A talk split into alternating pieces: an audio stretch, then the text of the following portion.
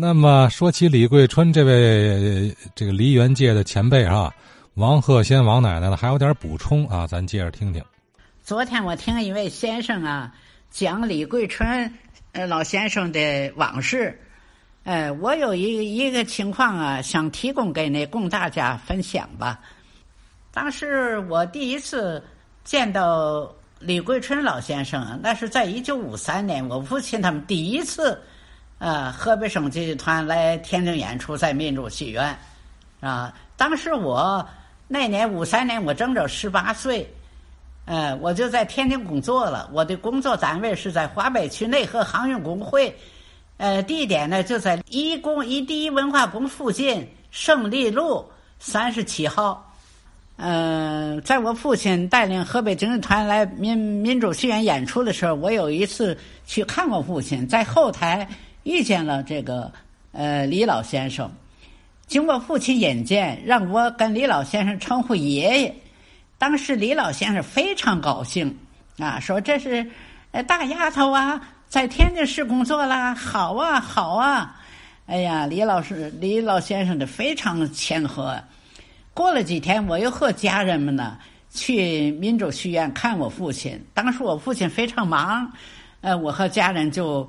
呃，出了民主戏院，到对过的饭馆先去吃饭，就是在民主戏院对过可能叫东升楼饭馆没想到在这饭馆里又碰见了李老先生，他正在一个窗口啊挨个手里还拿着一个绿色的搪瓷盆儿。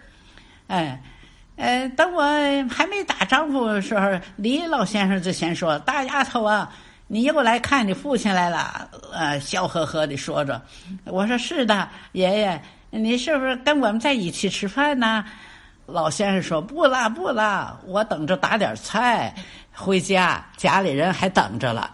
当时说实在的，看李老先生非常朴实，哪像那个呃艺术家呀，是吧？再朴实不过了。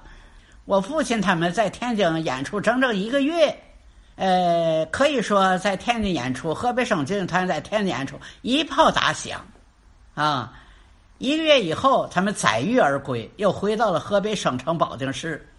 在保定市啊，这个后来呢，渐渐的，全国的一些名家，像什么关胜熙呀、罗慧兰呐、杨荣环呐，还有孟小冬的妹妹孟幼冬啊，等等吧，一些名人呢，都纷纷。呃，不断的加入了河北省京剧团，这个河北省京剧团呢，就不断的壮大起来了。反正以后又多次来天津演出，什么华北戏院呢，呃，民主戏院也也又重返过啊，华北戏院还有其他戏院来过好几次啊，都受到天津受到了天津市观众的热烈好评。我就补充这点吧。好啊，王鹤仙王奶奶 这个。呃，记忆挺清晰啊，尤其是对李桂春前辈啊，呃，李爷爷是吧？这个印象太深了，特别和蔼。